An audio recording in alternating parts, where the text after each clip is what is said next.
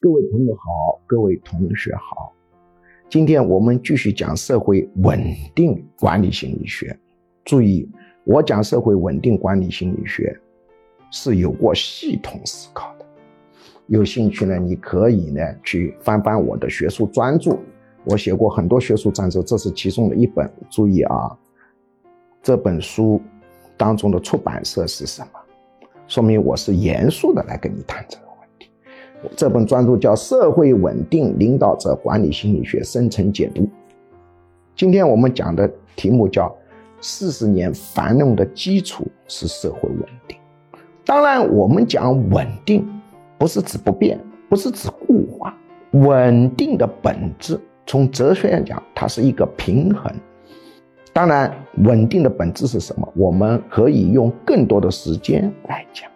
我以一个知识分子非常严肃的态度跟大家谈，我们国家四十年繁荣的基础，它就是一个稳定。为什么这么说呢？因为如果要是你整个社会公共管理不稳定，外部资本就不会进来。外部资本代表的什么？资本代表的是生产要素，生产要素控制权就是资本的本质。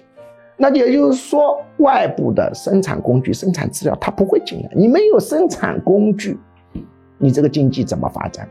我们直观的理解，你种田，你有了犁跟牛，它这个粮食的产量效率当然比纯粹的刀耕火种要好得多。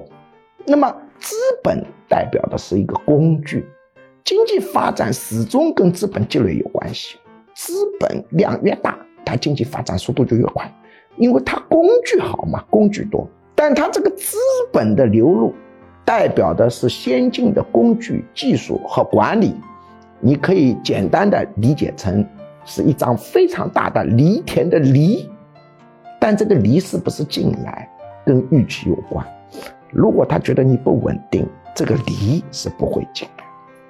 第二，稳定才可以呢。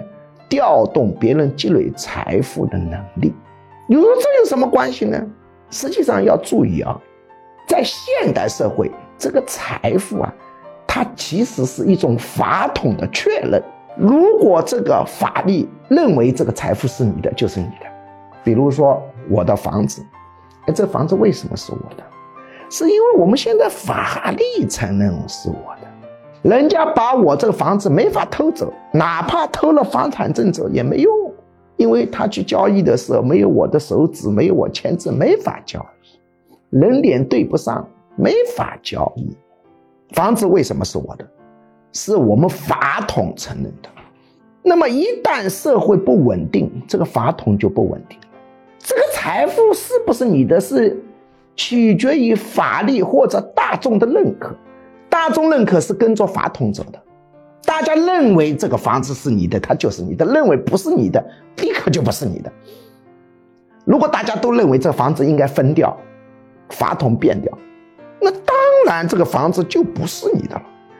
所以社会不稳定，它这个财产的确认的法统它就不稳定，那谁还去赚钱呢？哪来的工作动力啊？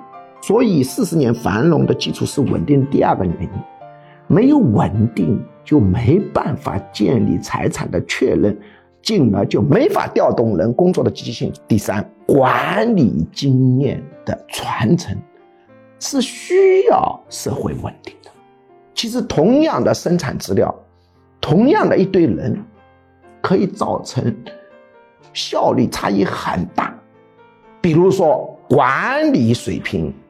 啊，不一样，就会造成巨大的效率差异，产出就差异很大。但这这管理很多是属于诀窍、经验、感觉，而且需要互相配合、默契。这种默契是内生的，慢慢的长出来的，突然之间建不起来的。